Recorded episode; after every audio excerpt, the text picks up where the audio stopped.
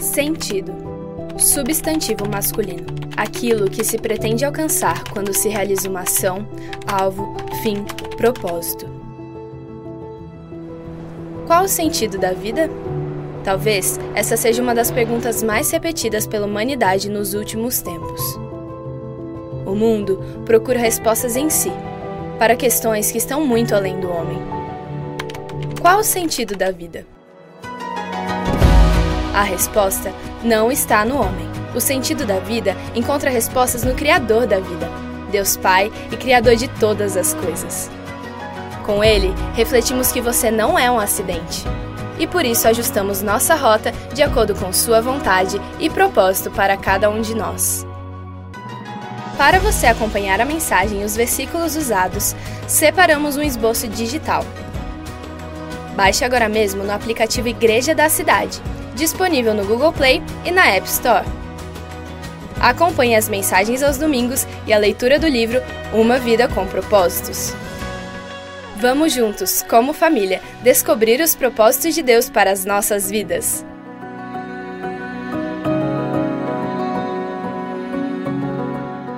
Que bênção está a mesa do Pai, que bênção está como família reunidos mais uma vez e que bom que você está aqui. Setembro vai ser um mês abençoado. Setembro será um mês cheio de boas notícias para nós. Setembro será um mês onde novos frutos virão. Se você não sabe, setembro é mês de virada de estação, setembro é mês de chegada de primavera. Eu profetizo sobre você frutos novos, sobre a sua família, sobre a sua casa, sobre o seu, sobre tudo que você chama de seu. Se prepare para a troca das folhas folhas mais viçosas, coloridas, abundantes. Será um mês onde Deus vai renovar muita coisa nas suas vidas. Amém? Isaías 43 diz isso para nós. Aleluia. Pode aplaudir Jesus. É isso. Isaías 43, 19. Guarde esse texto para o seu coração para o mês de setembro. Vejam, eu estou fazendo uma coisa nova ela já está surgindo, vocês não a reconhecem? Até no deserto eu vou abrir um caminho e criar riachos no emo. Amém? Que Deus possa te surpreender nesse mês com lugares que você nem imaginou que poderiam dar fruto e eles darão. É dessa forma que Deus faz. Às vezes ele nos constrange tanto, quase sempre ele nos constrange, mas às vezes ele nos constrange tanto que você nem esperava que daquele lugar poderia acontecer alguma coisa. É o que ele diz quando ele fala que vai abrir um caminho num lugar deserto. Então, aquele lugar que você diz, ali já não tem mais nada. Deus pode usar esse lugar, essa pessoa, essa situação para trazer algo novo para a sua história. Amém? Queridos, nós estamos numa série de mensagens com aqui é uma pergunta: qual o sentido da vida? E depois desse tempo e que ainda a gente está vivendo bem o resquício dele ainda, a pandemia, as pessoas começaram a se perguntar mais ainda. E esse livro tem como, esse, essa série tem como manual esse livro aqui, que ele está até inclusive em promoção lá na nossa bookstore para você adquirir. Se você quer sempre dar um passo a mais, não só na mensagem do domingo, mas você quer desfrutar desse assunto, aprofundar-se nesse assunto, aqui tem muito mais conteúdo ainda do que nós estamos compartilhando. A mensagem, é claro, é uma síntese de alguns capítulos principais, tá bom? Então esse livro, ele mexeu já com milhares de milhões de pessoas ao redor do mundo. Esse livro é um best-seller do Rick Warren, chamado Uma Vida com Propósitos. Eu tenho certeza, a nossa igreja tem uma história com esse livro, com esse material. E se você está aqui pela primeira vez, está aqui é, nos visitando, você pode ter certeza que você vai adquirir um, um material para sua vida inteira, uma ferramenta para sua vida inteira. E esse livro vai tem, tem o potencial de te abençoar muito. E hoje nós vamos para mais uma mensagem dessa série. A terceira mensagem de sete ainda tem mais alguns domingos, graças a Deus por isso, porque esse tema é muito bacana. E de verdade, aí é coisa particular, né? Eu, dos sete temas, a gente já pregou essa série algumas vezes. A mensagem que eu mais gosto é a que a gente vai falar hoje aqui nessa manhã. Porque essa é uma resposta fundamental para essa pergunta de qual o sentido da vida. Porque muitos de nós achamos que nós somos um erro. E a mensagem de hoje tem como tema, então, que você não é um acidente. Você não é um acidente. Não precisa dizer em voz alta, mas no seu coração diga para você começar a receber isso de eu não sou um acidente. Você não é um acidente, querido. Eu queria orar com você para que essa verdade começasse a penetrar no seu coração, porque eu sei o potencial que essa verdade tem de destruir tanta coisa, tanta mentira, e te levar para um lugar tão bacana em Deus, tão legal em Deus, tão maravilhoso em Deus, que essa manhã pode ser sim, uma manhã das mais especiais na sua história.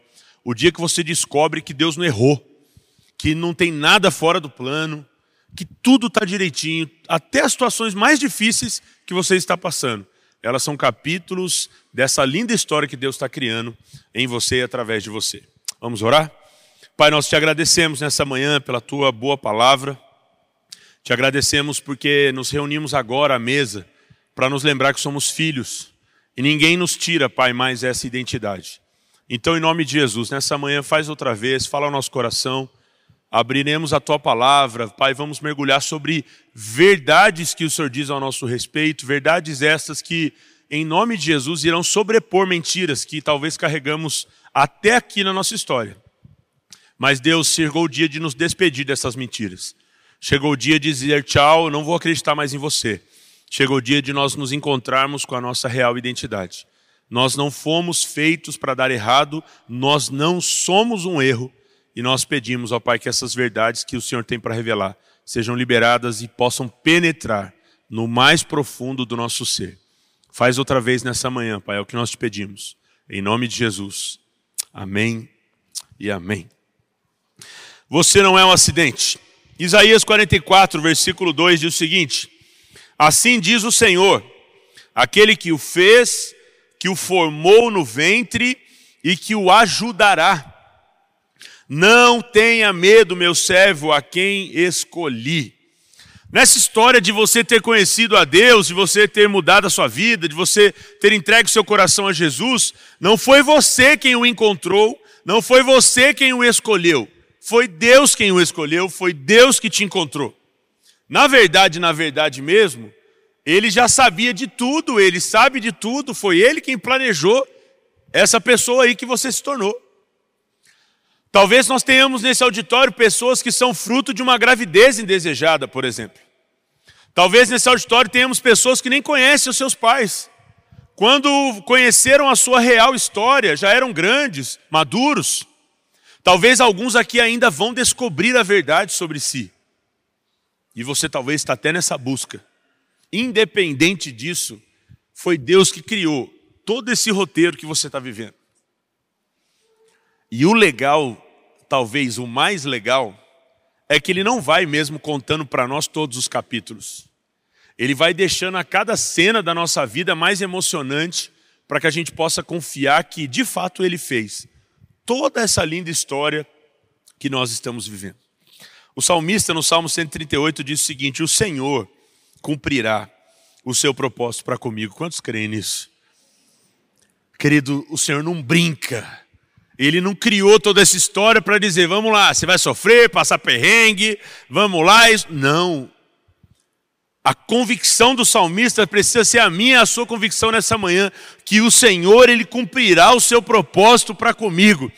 Mais uma vez, se estiver passando por uma situação difícil, você vai dizer: O Senhor cumprirá o seu propósito para comigo. Mas eu estou passando um dia mal, esse dia parece que nunca vai acabar. O Senhor cumprirá o seu propósito para comigo. Nossa, que bacana, que legal essa história, que dia feliz. É porque o Senhor cumprirá o seu propósito para comigo.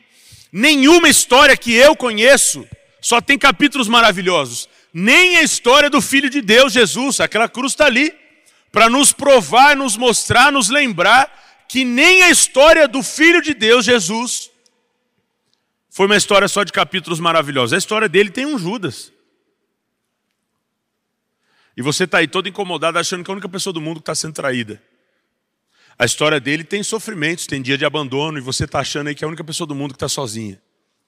A história dele tem sofrimento, tem dor, e você está achando que é a única pessoa do mundo que tem uma enfermidade. Não, querido. Todos nós Todos nós, sem exceção, temos dias bons, temos dias maus. Eu sou apaixonado em filme, sou mesmo apaixonado em filme. Lá em Jacareí, igreja aqui da cidade onde nós estamos aqui do lado, onde eu pastoreio, eu sou conhecido como o rei do spoiler. Porque eu costumo assistir filme em pré-estreia, eu sou viciado mesmo em filme, sabe? Cinema, essas coisas, eu sou gosto mesmo. Então eu vou no cinema e chego contando para a igreja, né? Porque para pastor tudo vira ilustração. É um filme, principalmente, para mim. E o que você vê de legal nos filmes é que todo filme, independente de se ele é de ação, se ele é comédia, se ele é romance, se ele é suspense, ele tem um drama. Ele, você entra tanto, né? Você que gosta de filme entende bem isso. Você entra tanto na história que você começa a defender a causa da. Mas ele não pode sofrer. É mentira é dele, o outro lá falou aquilo por trás. Porque você está vendo tudo, né? E quando a gente vê tudo, a gente consegue ser juiz de uma causa.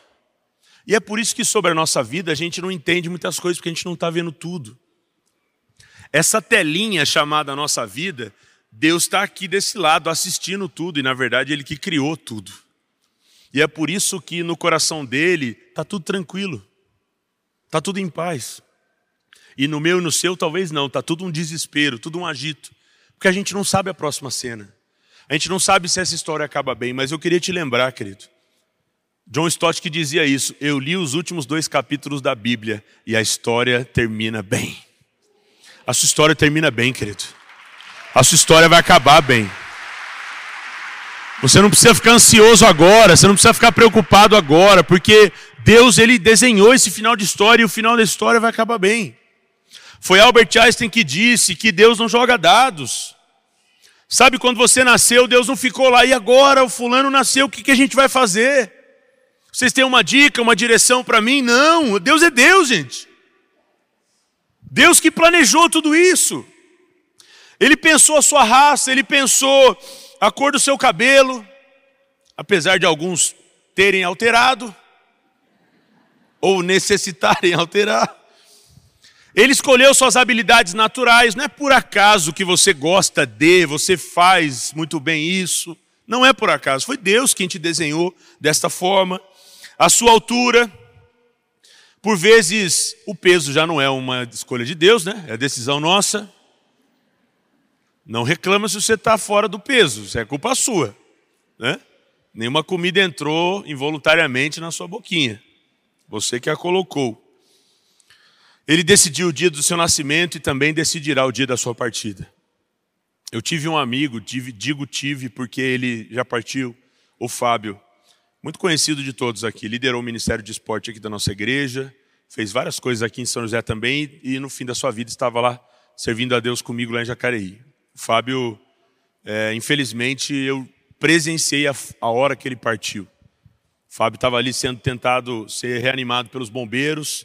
Quando me ligaram, né, eu cheguei, ainda vi aquela cena, muito triste. E o Fábio, ele até no final da vida ali, ainda com muito é, é, debilidade, ele partiu por conta de um câncer, e ele já tinha vencido alguns até aquela data. Eu lembro de algumas visitas que a gente fez, eu lembro de muita coisa que ele já não aguentava fazer, ele liderava um grupo, e eu falava, Fábio, vamos passar esse grupo, cara, você não aguenta mais. O povo falando que ele parava e dava intervalos de minutos, às vezes, de uma frase para outra. E aquele silêncio ali consumia as pessoas que estavam à volta dele, o cara cheio de vigor, cheio de vida.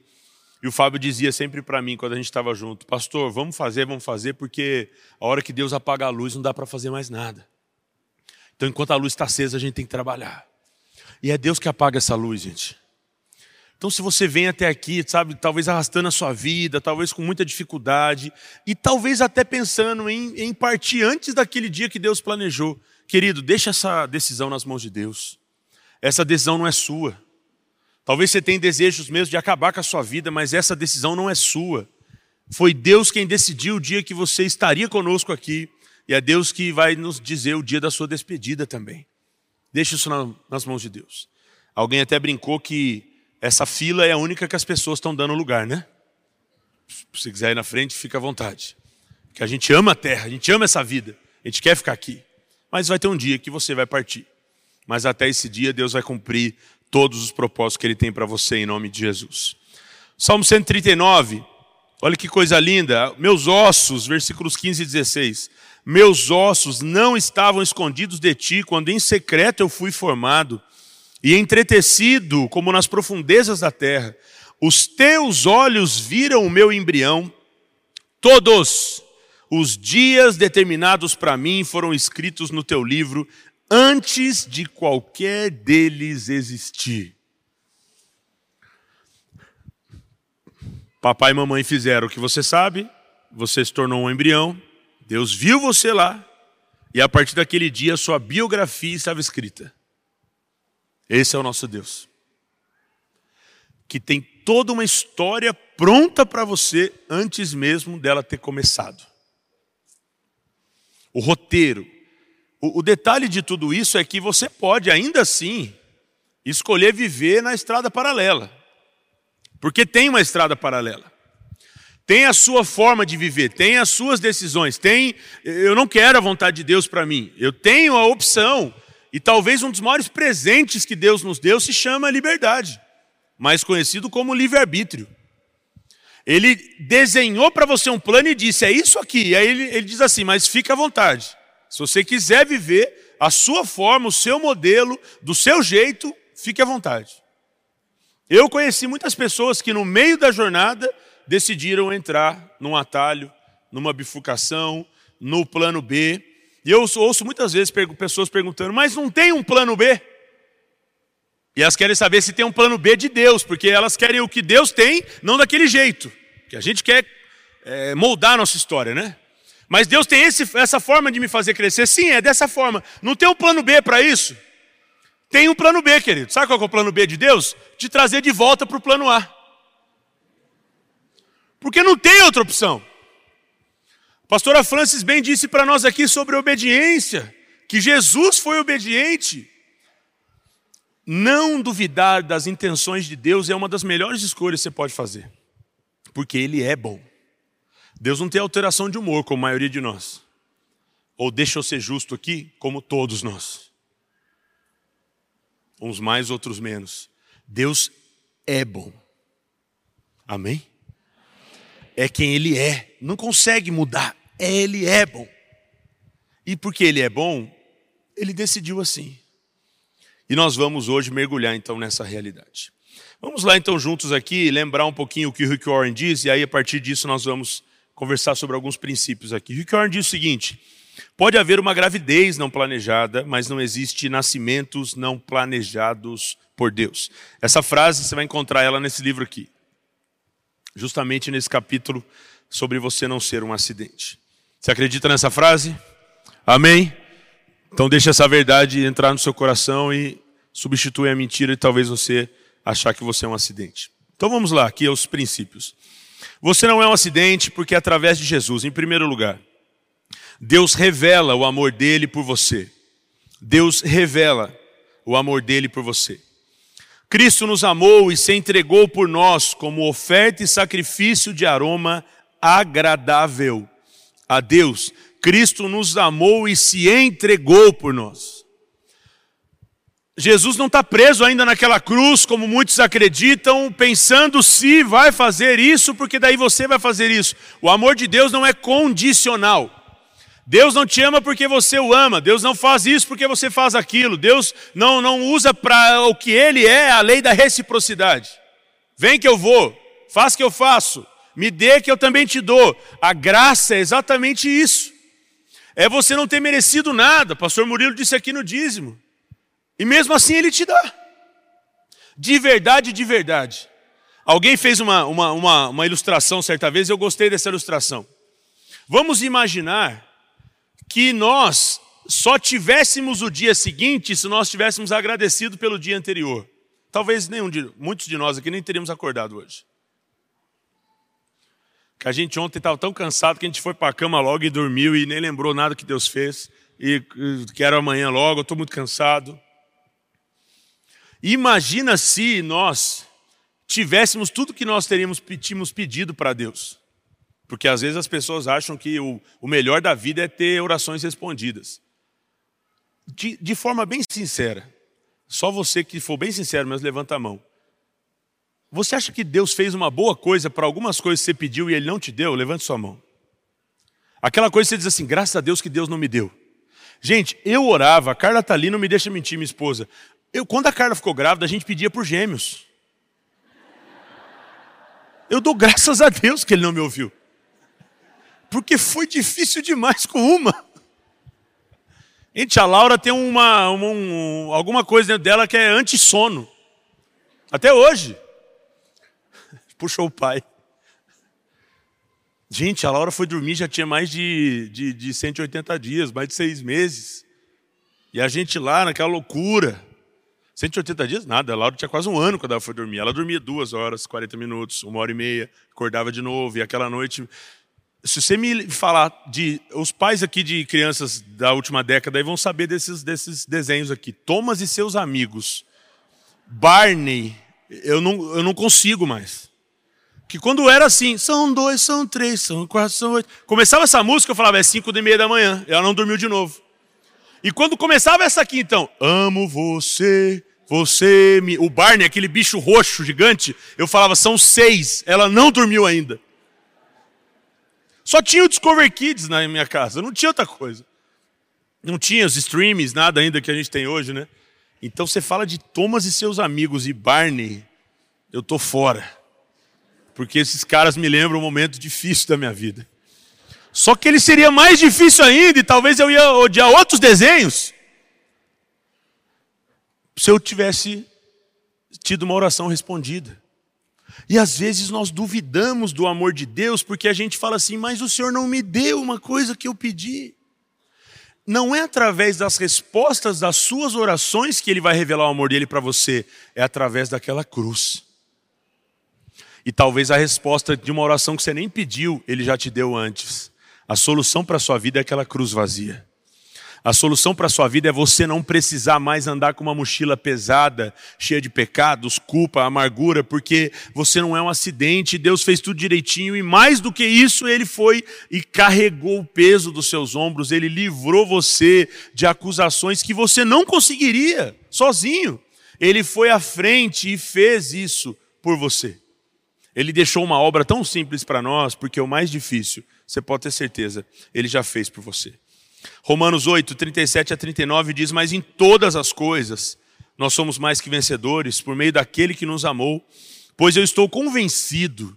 Eu espero que seu coração também esteja como o de Paulo estava, porque eu estou convencido de que nem morte, nem vida, nem anjos, nem demônios, nem presente, nem futuro, nem quaisquer poderes altura, nem profundidade, nem qualquer outra coisa na criação será capaz de nos separar do amor de Deus que está em Cristo Jesus, o nosso Senhor.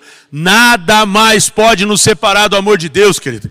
Você é um com Ele, você que recebeu o amor de Deus, você é um com Ele, não tem nada.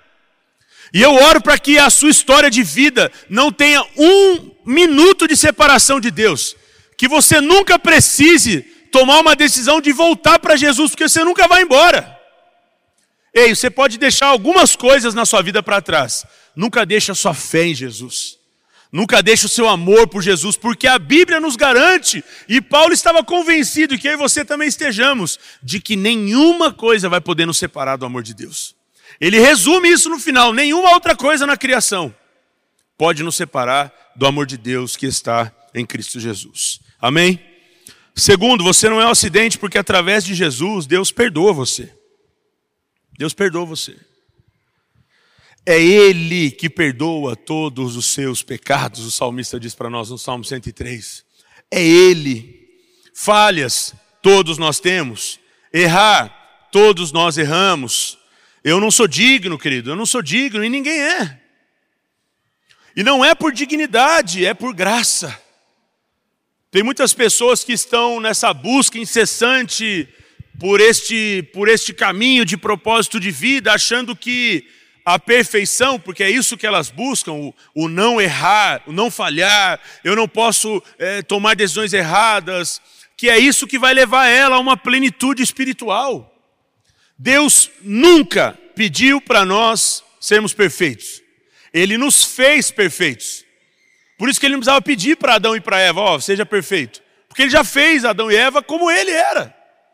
Mas a decisão do homem, porque esse presente não foi dado a nós após o pecado, foi dado a Adão e Eva já, a liberdade. Ele fez Adão e Eva perfeitos, mas eles acreditaram numa mentira. Gente, olha que conversa tola que a serpente tem com a Eva, e a Eva acredita nisso. Ei, come desse fruto, que aí vocês vão conhecer o bem, vão conhecer o mal e vocês vão ser igual a Deus. Mas espera aí, se a gente der um, um, um, retorno bem breve no texto, a gente diz que a gente vê Deus dizendo para o homem que ele foi criado imagem e semelhança de quem? De quem, gente? Eles já eram como Deus é. E aí a serpente vem dizer uma mentira. E é exatamente isso que acontece, gente. O pecado ele é uma realidade de nós acharmos que não estamos sendo saciados por algo e aí nós queremos buscar aquilo. E é por isso que nós continuamos a pecar, porque o pecado é bom para a sua carne. Por que, que eu e você pecamos? Porque o pecado é ruim? Não, porque o pecado é bom. Quando você já comeu o suficiente e tem um pecadinho chamado gula, você fala, mas aquele pudim ali, mas aquele pedaço de lasanha. Você está no rodízio de pizza, você já tomou a decisão errada. Você já está vulnerável demais para o pecado. Falei, Claudião. Gente, deixar o gordinho cuidar do brigadeiro sempre é um problema. Você tem que colocar, eh, entendeu? A pessoa que não gosta de doce para cuidar do brigadeiro. Mas você às vezes vai lá, né? Aí você olha e fala: não preciso mais. Eu não, eu não preciso mais. Só que você levanta da mesa, você já está indo em direção dele. Quando vê, você já se lambuzou todo. Chega em casa, é engove, epocler. Você fala, por que, que eu fui comer mais um pouco? Quando você sabe que não é para clicar, e você vai avançando o dedo, e você vai coçando a mão, e você clica. Quando, quando você ouve algo que te desagrada, você, fala, você vira o olho, você fala, o que, que você falou? E é hora de você fazer silêncio, você vai revida e faz pior do que fizeram com você. Alguém disse que quando alguém te xinga, tem um tolo na conversa. Quando você revida, passam a ter dois tolos na conversa. Tinha que acabar com um tolo. Você foi e somou a ele com a sua atitude, com a sua vingança. Mas diante de tudo isso, a realidade da fé é que Deus nos perdoa, desde que estejamos arrependidos. Uma coisa que a gente sempre fala lá para as crianças e até para ensinar isso em relação a Deus, é que quando eles erram, eles vêm, ah, tá bom, perdão, que ele tá bom porque tal pai tá pedindo, né? A gente volta a pergunta e diz assim, mas você está pedindo perdão pelo quê? Porque isso traz reflexão. O que, que eu fiz? O perdão de Deus, ele não é no atacado, ele é no varejo. Eu não posso chegar no final de semana, Deus, perdão pela minha semana. Passar o cartãozão, vê, tá beleza, tá livre. Não, pelo que, que você está se arrependendo?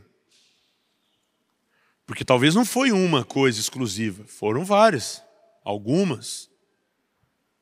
E se é plural o meu pecado, eu preciso ser tornar plural o meu arrependimento.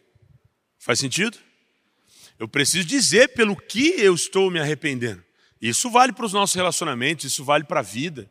Eu preciso ser é, objetivo, me perdoe. E, gente, desculpa é para pisar no pé, é para entrar na frente sem querer. Desculpa é outra coisa. A, a, Bíblia não é sobre desculpa. A palavra de Deus é sobre perdão, que tem outro sentido. E Deus nos perdoa, gente. Deus é tão bom que Ele colocou Jesus entre nós e Ele para ser um advogado desta causa e quando eu estou verdadeiramente arrependido, e a Bíblia vai dizer isso para nós, já vou ler para você, é como se Jesus voltasse para o pai e dissesse assim: ok, ele está arrependido. E o pai diz então, como juiz, ele diz então, está perdoado. A galera do direito entende bem isso, né? Primeira carta de João, capítulo 2, vai dizer isso para nós. Se porém alguém pecar, temos um intercessor junto ao Pai, Jesus Cristo, o justo porque Ele é justo, Ele pode sim te perdoar. Porque Ele é o sacrifício que libera a nossa vida de toda culpa, Ele pode sim nos perdoar. E se você quer falar sobre um intercessor, sobre um interlocutor, sobre alguém que está antes ali do Pai, mas porque ele é um mesmo com o Pai, esse alguém é Jesus que está ali dizendo: Ei, está liberado, Pai, está perdoado, está arrependido, então está perdoado. Que Deus nessa manhã te livre de toda culpa, querido, que você ande mais leve a partir dessa manhã. Por acreditar na bondade de Deus, no amor de Deus que é suficientemente bom para te limpar desses pecados, para perdoar os seus pecados. Porque às vezes o erro não é esse, porque nós acreditamos nesse amor de Deus e nós nos arrependemos diante dele. Mas o problema é nós nos perdoarmos e nós liberarmos a nossa própria vida dessas coisas que nós fizemos. Então se perdoe, porque Deus te perdoou. Terceiro, você não é um acidente porque através de Jesus Deus cura as suas feridas. Ainda Salmo 103, a parte B do versículo 3: cura todas as nossas doenças, as suas doenças, a minha doença. É Ele que cura todas as suas doenças, emocionais, físicas, relacionais. Se você está enfermo nessa manhã, receba um toque de Jesus para ser curado. Mas se você carrega nas suas emoções também dificuldades de aceitação, mas olha a minha história, mas olha como eu, eu sobrevivi até aqui. É um milagre, é mesmo. E é um milagre feito por Deus. Tem gente que diz assim, cara, minha vida é só Deus, mas é só Deus mesmo. E que bom que é só Deus, porque aí nós estamos falando de alguém que pode, de fato, cuidar e resolver a nossa história. Não tem ninguém aqui, gente, não tem ninguém aqui sem dores, sem traumas, talvez sem abusos, talvez sem dias muito difíceis que são memórias até hoje na sua história.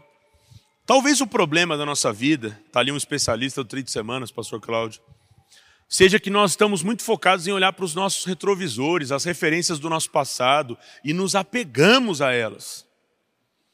E, e lá em 94, em 2006, em semana passada, nós garramos nessas histórias e, e, e, nos tornamos um com elas e dizemos: não, mas eu não tenho como, olha aqui, olha o que fizeram comigo, olha o que falaram para mim.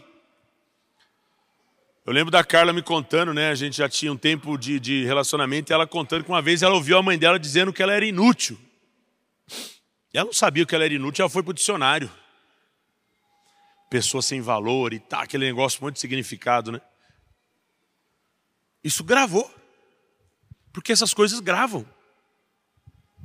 O dia que você ouviu que você não valia nada, o dia que te levaram para um ambiente, alguém ali muito, de muito mais idade que você e tocaram na sua, na sua segurança e te tornaram a partir daquele dia inseguro, um abuso físico, emocional.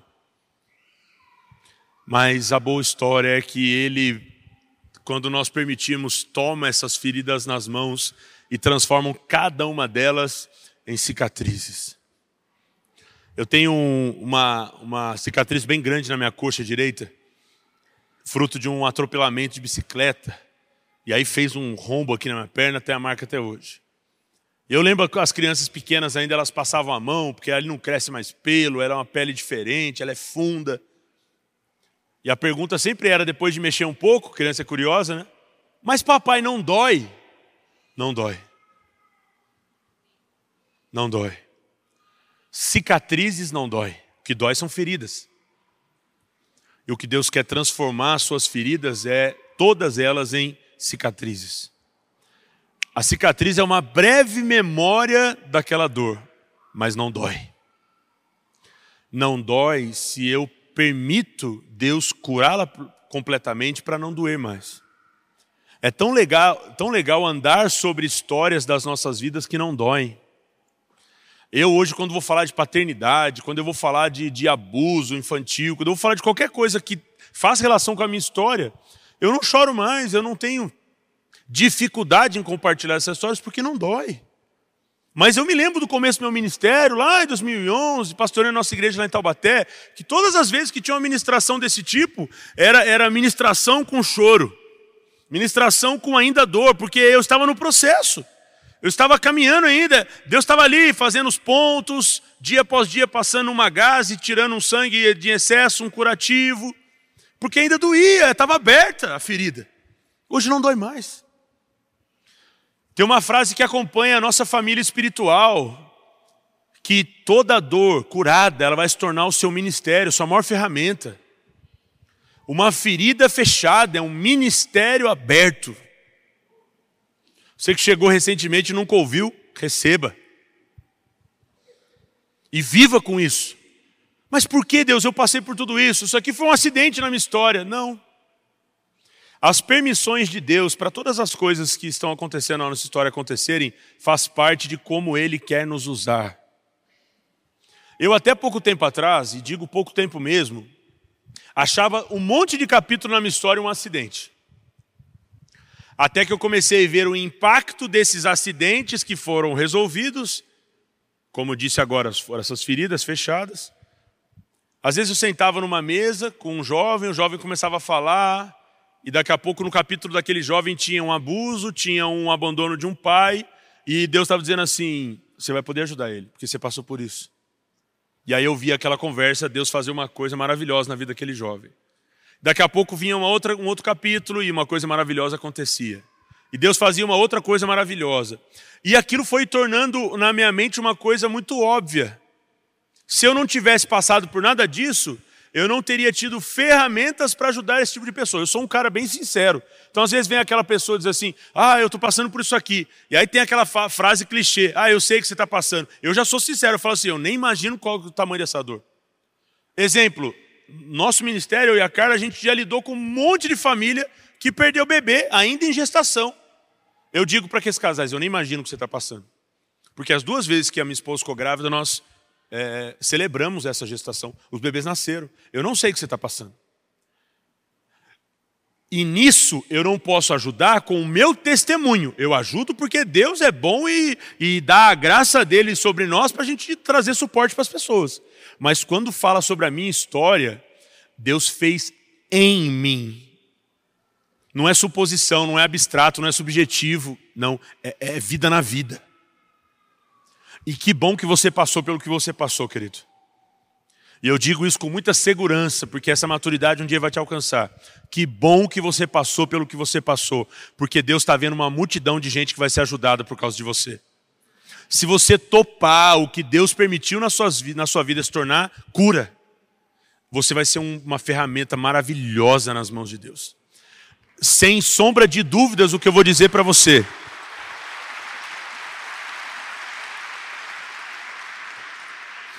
Sem invenção nenhuma que eu vou dizer para você agora. Eu passaria por tudo que eu passei até aqui de novo, sabendo hoje o impacto que minha vida tem na vida de outra pessoa. Aceite a sua história, querido, e permita ser curado. Sabe aquela coisa de Deus chegar assim, não, não, não, não, Deus, vamos mexer nesse assunto não. Talvez aqui eu estou falando e você já começou a é, é, ver assuntos ressuscitando dentro de você. É isso mesmo. É isso mesmo, gente. Se, se Deus está trazendo a luz é porque Ele quer fazer alguma coisa. O único propósito de Deus querer mexer no seu passado é resolvê-lo. Não é para outra coisa, para te trazer dor, lembranças ruins, não é para isso. E até porque se traz lembranças ruins é porque ainda não está totalmente resolvido. Que você tenha inúmeros motivos de gratidão até o final da sua vida, de tanta coisa que Deus fez na sua história. E a próxima vez que chegar mais uma situação difícil, não que você vá levantar as mãos para o céu agradecendo, e não quer dizer que isso não é bíblico também, porque Tiago nos ensina que a gente tem que considerar fato de grande alegria passar por diversas provações. Eu não eu digo para você que eu não estou nesse nível de maturidade ainda. Eu não faço festa quando eu sofro, mas a Bíblia está dizendo que é mais ou menos assim. Mas você vai pelo menos aceitar melhor e dizer: Deus, eu sei que isso aqui tem um propósito, eu sei que o inquilino lá do apartamento está alugado, não paga aluguel porque alguma coisa está acontecendo, eu sei porque que a minha casa está precisando de reforma, e não tem dinheiro, está acontecendo, eu sei que meu casamento não está legal, mas eu sei que alguma coisa está acontecendo, esse diagnóstico médico chegou, eu sei que está acontecendo. E para terminar, para a gente ir para o quarto aqui, só para deixar uma, uma coisa boa para você a respeito de é, diagnósticos médicos. O, a Mônica e o Tiago são filhos lá de Jacareí, são líderes de grupo lá em Jacareí, casal abençoado. Eles já tinham dois filhos e estavam grávidos de uma menina, que era a Emanuele. Com 24 semanas eles precisaram fazer o parto, às pressas. Um bebê de 560 gramas nascia naquele momento e com os exames e tudo foi descoberto que não era Emanuele, era o Emanuel. Porque a genitália do bebê não tinha sido formada com essas semanas. O Emanuel está lá na igreja, a gente vai completar três anos. O Emanuel passou por um monte de cirurgia, Emanuel cabia na palma da mão, Emanuel ficou em UTI na pandemia, com, sem visita de mãe, sem visita de pai. O Emanuel nasceu nesse caos que o mundo estava vivendo. O Emanuel era, um, era uma menina e agora é um menino, muda o quarto, já tinha tudo comprado.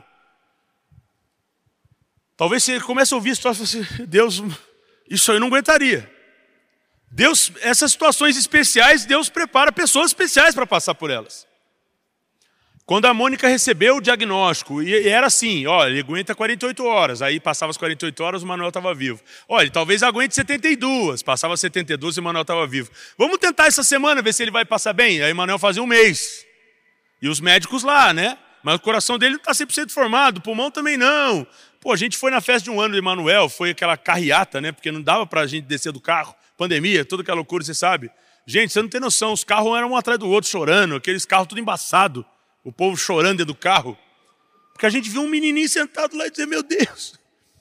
E a Mônica, quando chegava os diagnósticos, ela criou uma frase que se tornou uma, uma, uma tatuagem para o espírito dela se acreditar naquilo. Ela dizia assim para a gente, ela mandava as mensagens e ela falava, pastor, mas diagnóstico não é o destino do Emanuel, o destino do Emanuel é em Deus. E um diagnóstico não é destino, diagnóstico não é destino.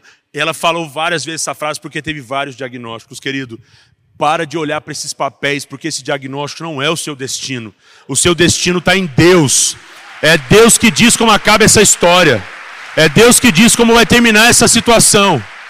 E o Emanuel está lá para contrariar a medicina para escandalizar estudos, para desmistificar um monte de coisa, mas para revelar a glória de Deus, que Deus é bom.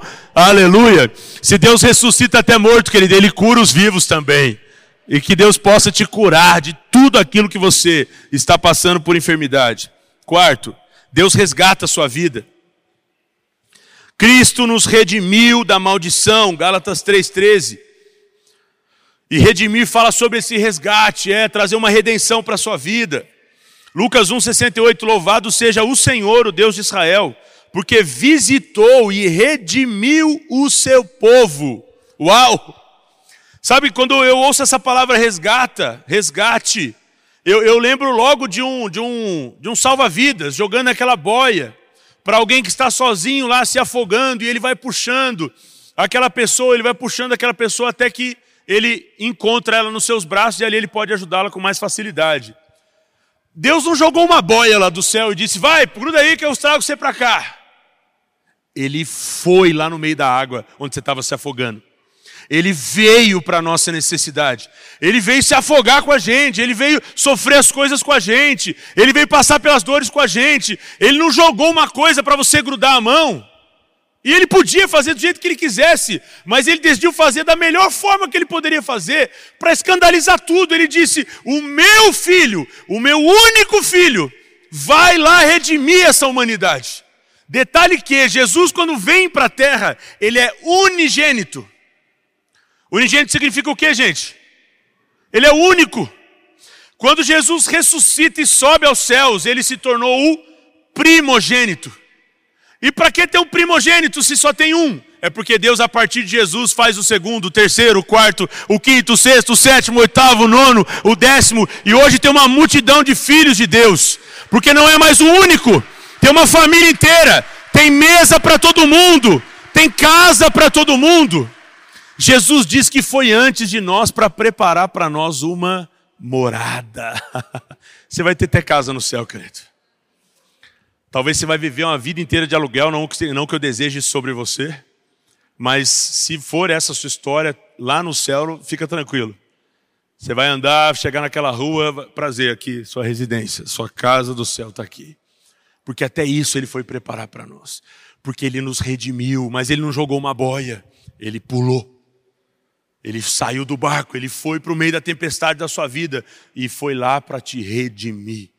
Quantos são redimidos por Jesus aqui? Amém. E talvez muitos aqui serão redimidos nessa manhã. E quinto e último, para a gente encerrar. Você não é um acidente porque através de Jesus, Deus tem um plano para a sua vida. E apesar disso parecer muito simples, muito básico, é isso mesmo, é simples assim. Deus tem um plano para a sua vida. Você não acordou essa manhã por acaso. Você não vai mora naquela casa por acaso. Você não casou com essa mulher maravilhosa, com esse homem maravilhoso por acaso. Era a hora que você dizia um amém para você ganhar um pontinho. Não avisaram que era momento de herança real, né? Vamos lá, volta aqui a fita. A fita é bem antigo, né? Mas tudo bem. Você não casou com essa mulher maravilhosa. Você não casou com esse homem maravilhoso. O agudo e o grave, tá? Eu gostei. Isso. Por acaso. Você não teve seus filhos por acaso. Da forma que eles são, do jeitinho que Deus fez. E, gente, tome cuidado em acreditar nessa, nesse, nessa confusão que o mundo está gerando para as nossas crianças também né? Tudo agora é, é, um transtorno, é isso, é aquilo, e a gente muda a nossa vida e rotina e um monte de coisa para se apegar a diagnósticos, né? De novo assunto aqui. Seus filhos são perfeitos, porque eles foram feitos a seu modelo, a sua forma, do jeito que Deus queria colocar eles nas suas mãos. Muito do que eles são é o que você está entregando para ele. Então, se você não está contente com o resultado, entrega algo a mais, dedica mais tempo, abraça mais, elogia mais, diminui, seja menos intransigente, menos pressão, e vai dar tudo certo, vai dar tudo certo. Porque Deus tem um plano. Por que, que essa empresa, por que esse trabalho, por que, que eu gosto de fazer isso, por que, que eu gosto de fazer aquilo, por que, que Deus me, me criou dessa forma? Porque Ele tem um plano com tudo isso. Não é por acaso. Talvez você está até hoje procurando sua carreira, seu chamado, que isso fique claro para você nesses domingos. Por isso, continue, leia o livro. O propósito de vida ele é desenhado por Deus para cada um aqui especificamente. É por isso que nós somos tão diferentes, gente, porque não é um propósito só que precisa ser feito. Não é um dom que Deus deu para a humanidade toda, Deus deu um para cada um de nós. E eu gosto de pensar que quando eu não cumpro com o meu propósito, com a minha parte na história, fica um buraquinho ali, porque ninguém vai fazer igual eu. Só que a obra é de Deus, então Deus vai colocando pessoas para fazer aquilo que eu ainda não topei fazer, mas até a hora que você entende. E, e passa a ser tão melhor porque é você. E foi você que Deus desenhou para fazer isso. Efésios 1, versículo 11. Nele também, nele fomos também escolhidos, tendo sido predestinados, conforme o plano daquele que faz todas as coisas, segundo o propósito da sua vontade. O versículo 12 diz assim, de acordo, Efésios 3, de acordo com o seu eterno plano, que ele realizou em Cristo Jesus, nosso Senhor, por intermédio de quem temos livre acesso a Deus, em confiança pela fé nele, nele. Eu quero deixar uma última verdade para o seu coração para nós encerrarmos aqui.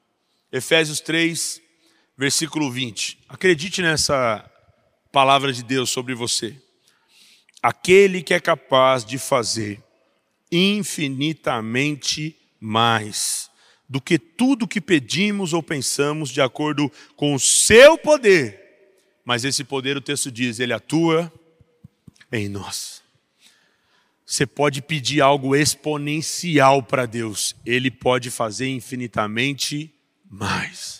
Max, eu já vivi coisas maravilhosas em Deus até aqui se prepare porque tem muito mais ainda para acontecer. A sua mente, a minha mente, talvez é tão limitada para acreditar nisso. Você fala, mas olha a minha idade, mas olha a minha situação financeira, mas olha, olha, olha, olha. A Bíblia está cheia de histórias de pessoas dando um monte de justificativa para Deus, e Deus anulou cada uma delas e fez o que ele tinha que fazer. Era Sara dizendo que era velha demais para engravidar, e está lá o Isaac na barriga dela. Era Gideão dizendo que era o menor da família, e está lá ele derrotando exércitos numerosos, com pouca gente. Era lá Moisés dizendo, mas eu nem sei falar. E ele liderou milhares de milhões de pessoas a chegar na terra prometida. Toda hora tem alguém demonstrando para Deus a sua insuficiência, talvez até a sua inutilidade, dizendo, mas eu não sirvo para nada, eu não sei nada. E é Deus revelando o poder dele em nós, dizendo, ei, eu estou contigo, cara, você está sozinho não. Eu, eu quando penso em paternidade hoje e a falta disso na minha vida, principalmente porque eu gostei muito de esporte, né, mais do que eu gosto hoje, quando era criança, eu jogava bola, aquela coisa de menino, sonhar em ser um jogador de futebol, né? Rapidinho eu vi que não ia dar em nada, né, mas eu tinha esse sonho.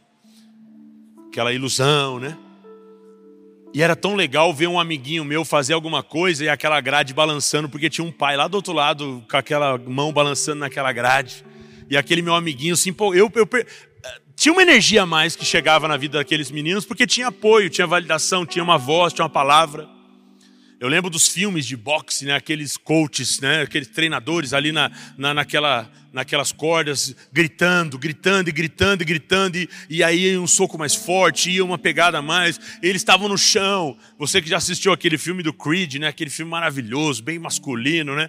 quando o Creed está lá no chão, depois de uma corrida exausta no meio do deserto, e o, o, o, o Balboa, né? o Stallone, está lá dizendo: levanta, cara, levanta. E aquilo dá um gás para a gente levantar. Sempre essa voz faltou, né? Falta muito, falta muito. Essa voz de fato faz falta. Mas aí eu cresci, aí eu conheci Jesus, e aí nunca mais, nunca mais. E, e, talvez a maior percepção que eu, Max, tive da presença de Deus em mim foi uma voz na minha vida. Porque eu nunca tive uma voz. Eu não tive voz de correção, eu não tive voz também de apoio, não tive voz de validação, não tive voz de disciplina, por conta de meu pai ter abandonado minha mãe, minha mãe precisou fazer muita coisa também, então nem a voz da minha mãe, nem a voz do meu pai estavam presentes na minha vida. E quando não entra a voz das pessoas principais, entram as vozes daqueles que assumem o papel. Então tinha a voz de amigo, faz isso. Tinha a voz de um outro amigo, faz aquilo. E tudo isso não tinha nada a ver com o propósito de Deus. E o dia que eu conheci Jesus e toda essa caminhada vai crescendo, vai mudando, vai prosperando, eu fui fazer uma coisa errada e tinha uma voz dizendo: Filho, isso não é para você.